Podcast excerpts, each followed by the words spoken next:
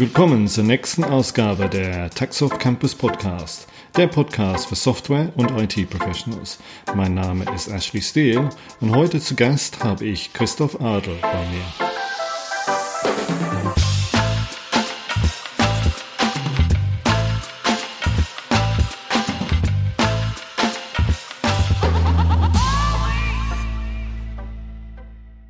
Hallo Chris, guten Abend. Hallo Ashley. Und wie geht's dir heute? Alles soweit gut? Ja, sehr gut. Ich freue mich schon sehr auf unser Gespräch heute und bin gespannt. Ja, genau. Das Thema Barrierefreiheit haben wir heute. Barrierefreiheit in der Webentwicklung, ja.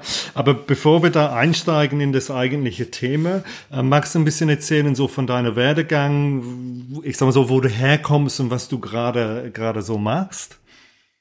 Ja, sehr gerne.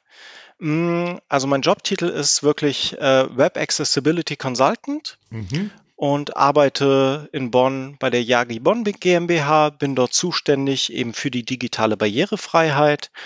Und mein Werdegang war so, dass ich das Riesenglück hatte, dass ich schon in meiner Ausbildung, also ich bin gelernter Mediengestalter für Digital und Print und bin in meiner Ausbildung schon mit dem Thema in Berührung gekommen, weil ich einen Klassenkameraden hatte, der da in einer Agentur war, die sehr viel in der Richtung gemacht haben.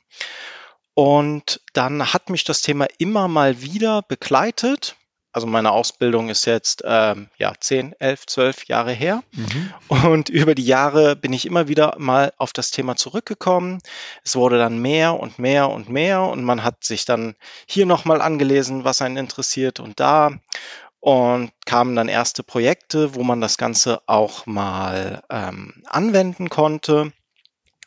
Und dann habe ich mich irgendwann komplett auf das Thema spezialisiert. Mhm. Ja, und bin dann bei der Yagi Bonn gelandet. Mhm. Ja, und ich denke, das ist auch eine sehr, sehr wichtige Thema. Ich sag mal so, die meisten Leute zum Glück haben kein Problem, ich sag mal so, Problem in Anführungsstrichen mit irgendeiner Behinderung, aber es gibt dann Leute, die taub sind oder nicht so gut sehen können oder andere, äh, ähm, ich sag mal so, physikalische Probleme haben. Und es ist, ich denke, es ist sicherlich sehr, sehr wichtig. Ich denke, es ist sehr wichtig, äh, dass diese Leute auch äh, Zugang zu, zu, zu der Web haben, ja. Aber wie würdest du dann eigentlich Barrierefreiheit definieren? Was, was ist das eigentlich? Weil, wie gesagt, das ist eigentlich ein ganz, ganz äh, breites Spektrum. Mm, ja, die digitale Barrierefreiheit würde ich so definieren, dass es ein äh, gleichberechtigter Zugang für behinderte Menschen äh, zu digitalen Webangeboten ist. Das ist so die deutsche Standarddefinition. Mhm. Im Deutschen heißt es ja Barrierefreiheit. Auf Englisch ist es die Accessibility. Und eigentlich passt tatsächlich die Accessibility vom Wort her, wenn wir das übersetzen, sind wir ja bei Zugänglichkeit mhm. viel besser, mhm. weil ähm, eigentlich ist es viel zu kurz gedacht, wenn wir Web Accessibility nur auf Leute mit Behinderung beziehen, die also eine Einschränkung im Sehen oder in der Haptik haben. Ähm, hast du mal eine Sehenscheidentzündung in der rechten Hand? Mit wenn, der wenn du, du die mein, Maus bedienst? Wenn du meine linke Hand jetzt anschaust, ich habe ein gebrochenes Gelenk. ich ich habe genau das Problem. Genau, ich, ich nehme an, du bist über ähm, jede Eingabe im Internet, die du über die Tastatur tätigen kannst, heilfroh. Mhm. Weil wenn man mal so eine Sehnenscheidentzündung hatte, es tut halt wirklich höllisch weh, die Maus zu benutzen und mhm. jeder Klick ist so ein richtig schöner, schmerzhafter Stich im Handgelenk. Mhm. mhm. Ähm, und leider ist es nicht selbstverständlich, dass man eine Internetseite mit der Tastatur bedienen kann. Mhm. Das ist ähm, die Anfänge des Webs. Du kannst seit jeher mit der Tab-Taste durch eine Internetseite von Link zu Link navigieren. Mhm. Heute ist das meistens ausgestellt oder seit geraumer Zeit, mhm. weil Designer ähm, nicht genau wissen, was sie mit dem Tastaturfokus anfangen sollen und ihn dann ausblenden. Und wenn ich nicht mehr sehe, wo ich bin auf der Seite, dann kann ich auch nicht mehr mit der Tastatur die Seite bedienen. Mhm, mh.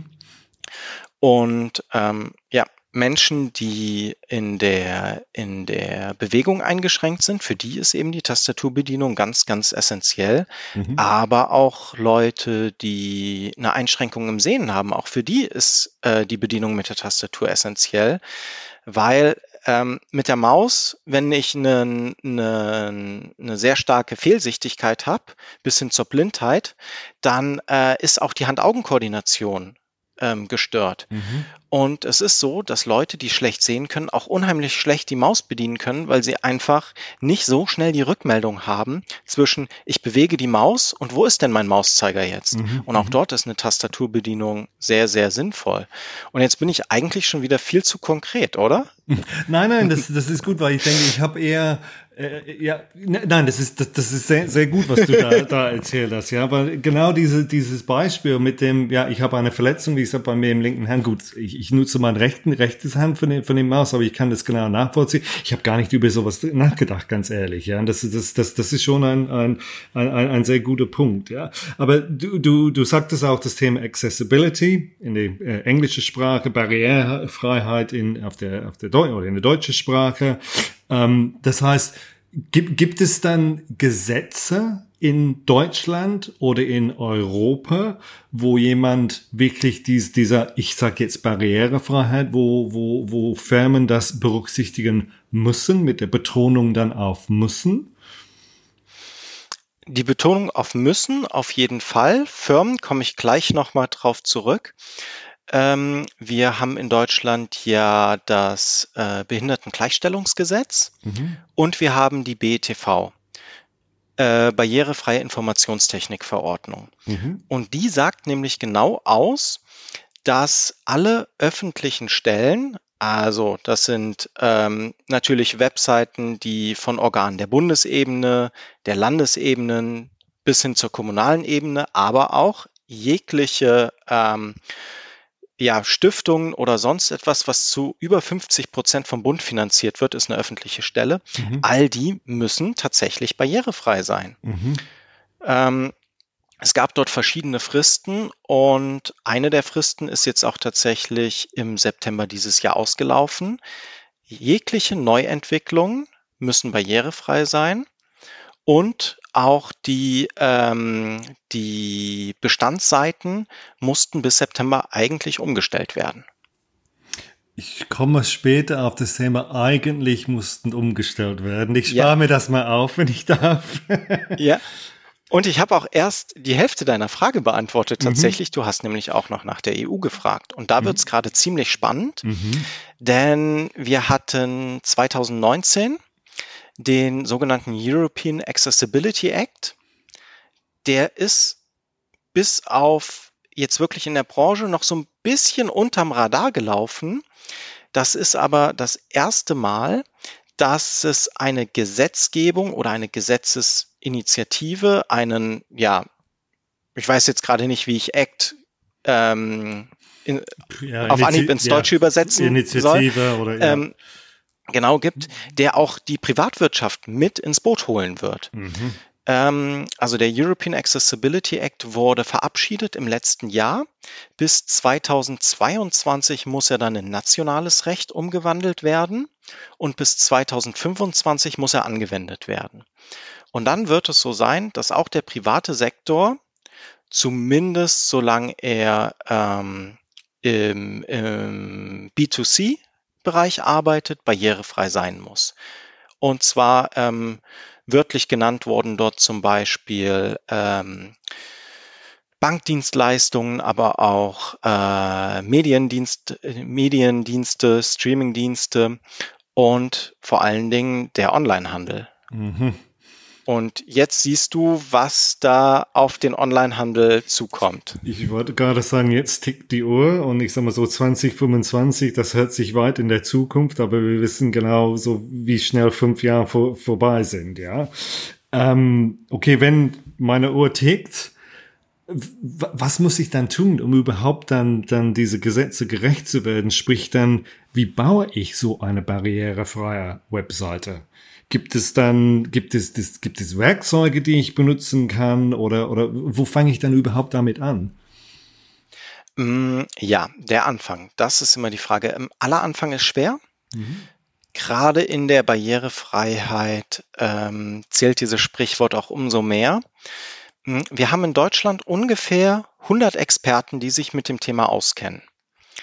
Und dementsprechend dürftig ist auch mitunter die Informationslage im Internet. Also man findet, es ist teilweise schwierig, Sachen zu finden, gerade wenn ich dann wirklich in konkrete technische Fragestellungen reingehe. Ähm, manchmal findet man auch noch veraltete Informationen und man findet natürlich ganz, ganz viele Halbwahrheiten, die nicht von diesen 100 mhm. Experten kommen. Mhm. Ähm, und daher ist es tatsächlich gar nicht so einfach, sich dem Thema zu, zu nähern. Ich würde da jedem empfehlen, tatsächlich ähm, einen Workshop in Anspruch zu nehmen mhm. von jemandem, der sich da wirklich mit auskennt. Ich glaube, es ist am Endeffekt ähm, die einfachere und auch die zeiteffizientere Lösung, als wenn man einen Mitarbeiter, einen Entwickler, einen Webentwickler ähm, jetzt die ganze Zeit googeln lässt und es sich selbst erarbeiten lässt. Es ist auch, Barrierefreiheit ist ein Prozess. Und es ist auch so, wenn ich mir heute überlege, ich möchte in die Richtung gehen, bis ich einen Output bekomme. Es ist halt sehr lernintensiv und es gibt viele Sachen zu beachten. Es dauert auch einfach. Das heißt, es ist nicht so, ich gehe auf einen Workshop, sage ich mal so, für zwei Tage, ich habe alles gelernt und dann kann ich loslegen sozusagen und dann ist die Sache in Anführungsstrichen erledigt. Das ist wirklich ein, ein, ein, ein langen, langes Prozess. Äh, ähm. Ja. Ähm, also ich würde mir mehr Leute wünschen, die genau in solche Workshops gehen, dass man überhaupt erstmal ähm, ja den die Need begreift und und was es überhaupt bedeutet, barrierefrei zu arbeiten. Und ich bin über jeden froh, der so ein paar Grundlagen einfach schon richtig macht. Und das wäre tatsächlich auch eine Empfehlung, die ich hätte an Firmen, dass man erst anfängt, sich die Grundlagen anzueignen, man die schon umsetzt. Und wenn man dann wirklich Projekte hat, die barrierefrei sein müssen oder sollten oder die man vielleicht auch einfach nur der Übung wegen barrierefrei machen möchte, dann kann man daran nämlich schon mal üben, kann umsetzen und lässt dann den Experten nochmal drüber gucken und der wird einem ähm, Eins der, der Prüftools ist der BETV-Test. Da wird einfach anhand von 60 äh, Prüfschritten eine Internetseite auf ihre Barrierefreiheit geprüft. Das wird dann ein Experte mit dieser Seite machen und wird die Fehler, die er gefunden hat, zurückmelden. Und diese Fehler kann man dann verbessern und daraus auch lernen. Und wenn man das ein paar Mal gemacht hat, dann wird man halt immer, immer besser. Und kannst du so erzählen, was ein paar von diese Grundlagen wären? Kannst du da dazu ein paar Beispiele geben? Natürlich. Ähm, so die Beispiele, die ähm, am greifbarsten sind, sind zum Beispiel der Alternativtext von einem Bild. Wenn ich ein Bild im Internet habe, was etwas abbildet, was auch für den Nutzer wirklich von, von Belang ist, wenn ich blind bin, dann sehe ich das Bild nicht. Dann weiß ich nicht, was darauf abgebildet ist. Also brauche ich eine Textalternative, die mir, ähm, ja, die mir textlich erklärt, was auf diesem Bild abgebildet ist. Mhm. Und wie du vielleicht gerade gemerkt hast, habe ich aber schon gesagt, das gilt nur für Bilder, die auch wirklich eine Information ähm, liefern. Mhm. Das ist ein Fehler, der sehr oft gemacht wird, dass ich jedes Bild mit einem Alternativtext ähm, versehe. Mhm. Und jetzt denk einfach mal an irgendeine Internetseite, an das Headerbild. Mhm. Hat das, ähm, hat das einen Informationsgehalt? Mhm. Meistens nicht. Da sind ja. zwei lachende Menschen drauf, die sich irgendwie in diesem Umfeld bewegen, aber der Informationsgehalt ist gleich null. Mhm. Und das sollte dann tatsächlich mit einem HTML äh, Alt-Tag versehen sein mhm. im, im Link. Ach Quatsch, Entschuldigung, im Bild. Mhm. Ähm, sollte aber tatsächlich nicht mit einer Texterklärung dann versehen sein. Also du hättest dann also ein alt gleich äh, öffnende Anführungszeichen, schließende Anführungszeichen und keinen Inhalt drin. Mhm. So das heißt, wenn ich denke, okay, wenn ich jedes Bild dann mit diesem Alternativtext versehen habe, habe ich alles gemacht. Nein, man muss wirklich darüber nachdenken, welche Bilder dann müssen mit solchen äh, Zusatzinformationen äh, äh, versehen werden. Ja. Definitiv. Und richtige Alternativtexte zu schreiben, ist auch eine Kunst an sich. Das kann ich mir vorstellen. Dass sie dann am Ende auch, natürlich kann ich, kann ich ein Bild meistens relativ schnell beschreiben, aber seltenst erfasse ich damit wirklich die Aussage, die ich auch treffen möchte. Hm. Das stelle ich mir sehr schwierig vor, auch wenn es um, um Sachen geht, biologische Sachen oder, oder Arzneimittel oder solche Sachen, wo wirklich spezifische Sachen rübergebracht werden müssen und in eine ganz, ganz klare Form. Ja, das stelle ich mir sehr, sehr, sehr schwierig vor. Ja.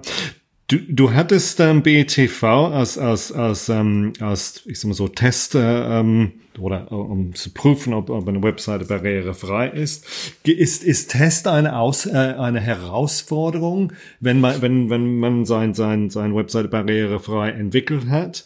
Ist das eine besondere Herausforderung, das zu testen, oder ist es mit dem Test und die 60 Punkte oder 65 Punkte getan, oder gibt es dann halt andere Herausforderungen, die man dann hat? Mm, naja, also der Test umfasst 60 Punkte und diese 60 Punkte sind zum Teil sehr technisch und haben auch eine sehr, sehr lange Dokumentation. Ich habe mir noch nie die Mühe gemacht, alle Dokumentationsseiten des BETV-Tests aneinander zu reihen und meine Seitenzahl ähm, mhm. ähm, zu, zu, zu äh, ermitteln. Eigentlich müsste ich das wirklich mal machen. Ähm, aber es käme, glaube ich, auch eine echt abschreckende äh, Anzahl an Seiten ähm, vor. Und manchmal sind Sachen auch einfach Interpretationssache. Ein BETV-Test ähm, zu machen, ist eine riesige Übungssache. Und auch wenn man erfahrene Tester hat, wir sind immer froh, wenn wir uns mit anderen erfahrenen Testern unterhalten können und einfach so ein bisschen unsere, unsere Bewertungen ähm, mhm. aufeinander einspielen können und die Meinung mal des anderen hören. Nicht umsonst ist es auch so, wenn man einen abschließenden BETV-Test macht, wo dann wirklich ähm, ja ein Gutachten erstellt wird, so diese Seite ist jetzt barrierefrei, dann gucken da auch zwei Leute drüber. Mhm. Damit das, ist eben. Das ist aber dann anerkannt, wenn, wenn wirklich zwei Leute drauf geschaut haben. Ich sag mal so, ich krieg mein, mein, mein, mein Prüfergebnis, meine Zertifizierung, sagen BETV zertifiziert, ja. Und dann ist wirklich. Das wäre dann ein Abschluss. Und ist das dann ja. so zurück zu der Frage oder zu dem Punkt 2025? Müssen alle Leute dann diese BETV-Zertifizierung haben in 2025 oder, oder gibt es, ich sag mal so, gibt es dann ein Subset, eine, eine Untermenge, wo, wenn man das abgedeckt hat, okay, ist, ist, ist die Website dann gut genug in Anführungsstrichen? Hm, nein, man wird durch den, die Seite muss den BETV-Test bestehen, aber sie muss nicht zertifiziert sein. Mhm. Das ist momentan noch nicht von der Gesetzgebung gefordert und ich persönlich glaube auch nicht, dass das kommt. Mhm. Aber der BETV-Test ist auch offengelegt, also jeder kann, kann ihn testen. Es braucht Erfahrung, aber jeder kann ihn testen. Es ist halt nachprüfbar, ob eine Seite barrierefrei ist oder nicht. Und mit Hilfe des BETV-Tests kann man ganz klar sagen, diese Seite ist barrierefrei oder diese Seite ist nicht barrierefrei. Und wenn die Forderung ist, dass Seiten barrierefrei sein müssen, dann müssen die Seiten nicht unbedingt getestet sein. Sie müssen ihn aber bestehen, wenn sie getestet werden. Ja, ja. Wird spannend auf jeden Fall in diesem also, Bereich. Also na, ja. natürlich wird man, wird man die Seiten vielleicht nicht unbedingt abschließend testen müssen, aber zumindest entwicklungsbegleitend wird man dort testen und wird dann, ähm, ja, wenn noch Fehler drin sind, diese abstellen, so dass dann am Ende ein barrierefreies Ergebnis mhm. kommen wird. Ja. Ähm, heutzutage haben wir auch das Thema Mobil Telefone oder Smartphones, iPads, äh, Tablets. Gibt es da eine besondere Herausforderung für zum Thema Barrierefreiheit? Mm, es gibt ein paar Besonderheiten, aber tatsächlich sind das eher Marginalien. Ähm, stellen wir uns einen Slider vor, oben im Header von der Seite, mhm. den ich wischen kann. Mhm. Auf dem Smartphone wische ich den meistens nur auf der Response res äh, responsiven Ans Ansicht drüber. Mhm. Ähm, wenn ich allerdings äh, motorisch eingeschränkt bin, kann ich das nicht unbedingt, diese Wischgeste voll, vollführen. Also muss es auf jeden Fall eine, eine Alternative geben, dass ich das auch mit einer Taste bedienen kann, also mit einem Button oder einem Link. Das ist aber tatsächlich, das ist eine Marginalie und das ist relativ leicht herzustellen in den meisten Fällen. Ähm, tatsächlich ist, sind mobile Geräte für die Barrierefreiheit eine super Sache. Aha. weil ähm, wenn eine Internetseite responsive ist, dann macht sie schon automatisch sehr viele Sachen richtig, die ich auch bei Barrierefreiheit brauche. Mhm. Wenn ich jetzt einen kleinen Bildschirm mit einer normalen Schrift habe, dann ist die Ansicht ja ungefähr genau die gleiche, als wenn ich einen großen Bildschirm habe mit sehr großer Schrift. Mhm. Und wenn ich eben schlecht sehe, kann es ja sein, dass ich meinen Bildschirm so groß vergrößern muss. Und wenn das auf dem Handy funktioniert, funktioniert das normalerweise im Browser daheim genauso. Mhm. Und dann ist es quasi automatisch dann durch diese Responsive Design dann, dann, dann, dann mit, mit berücksichtigt worden. Ja, genau, Responsive Design erfüllt gerade in der, in der Anzeige schon sehr, sehr viele Forderungen, die auch die Barrierefreiheit und, und diese äh, stellt. Und diese BETV-Test beinhaltet auch solche Sachen für, für Mobiltelefon äh, oder Smartphones, sage ich mal so, wo du gesagt hast, nicht äh, wegwischen, aber mit einer Taste, äh, dass das etwas bestätigt werden kann. Solche Komponenten sind auch in dem BETV-Test. Genau, drin, das, ja? das ist tatsächlich einer der Prüfschritte. Mhm, okay. Ähm, Du hattest zum Anfang dieses Thema angesprochen, Recht, äh, äh, rechtliche Lage, Frist äh, September 2020, wenn ich das noch richtig im Kopf habe, was abgelaufen ist, wo die Sachen eigentlich barrierefrei sein müssen. Ähm, wenn ich die Frage stellen darf, Kannst du dann einschätzen, wie viele Webseiten in Deutschland bereits dieser, dieses Ziel erfüllt haben? Vielleicht eine schwierige Frage äh, zu beantworten, aber um, um äh. einfach so ein bisschen Gefühl zu geben, so wie weit sind dann die Leute in Deutschland bereit? Wie, wie, wie, wie präsent ist dieses Thema Barrierefreiheit? Hm, ich habe den Eindruck, es wird langsam präsenter, aber es ist noch nicht so präsent. Viele Seiten, die barrierefrei sein müssten, sind es definitiv noch nicht. Ähm, es werden immer mehr. Wenn ich jetzt dir Zahlen nennen soll, la lass mich mal kurz überlegen. Mhm. Es ist ja allein schon, wie viele Seiten müssen momentan überhaupt barrierefrei sein? Wie viele sind denn von öffentlichen Stellen? Ne? Mhm. mhm. Also da müssen wir erstmal überlegen, wie viele das denn sind. Mhm das sind wahrscheinlich nur fünf Prozent aller Webseiten in Deutschland. Mhm. Somit müssen auch nur fünf Prozent aller Webseiten in Deutschland barrierefrei sein. Äh, auf Bundesebene läuft das inzwischen ganz gut. Mhm. Auf Länderebene läuft das auch ganz gut. Mhm. Aber bis in die Kommunen ist das auf jeden Fall noch nicht reingekommen.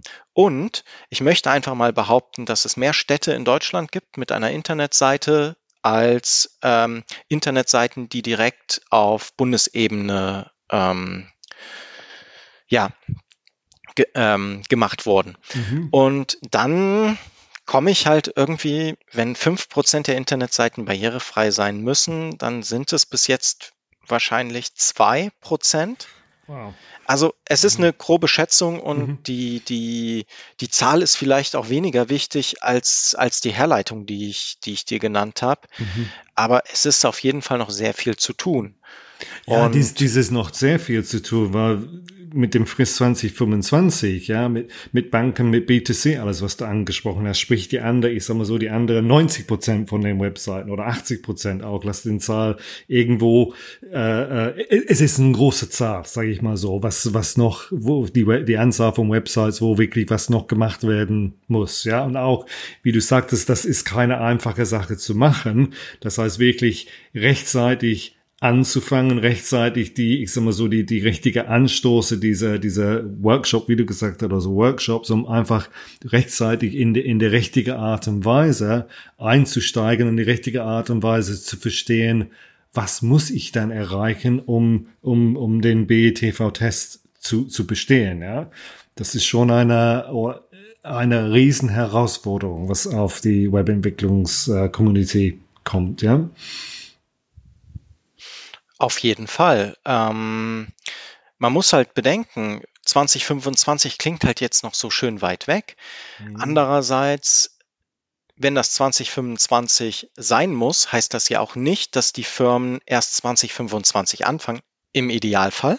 Mhm. Wir haben alle noch so ein bisschen die äh, DSGVO im Kopf. Mhm, mh.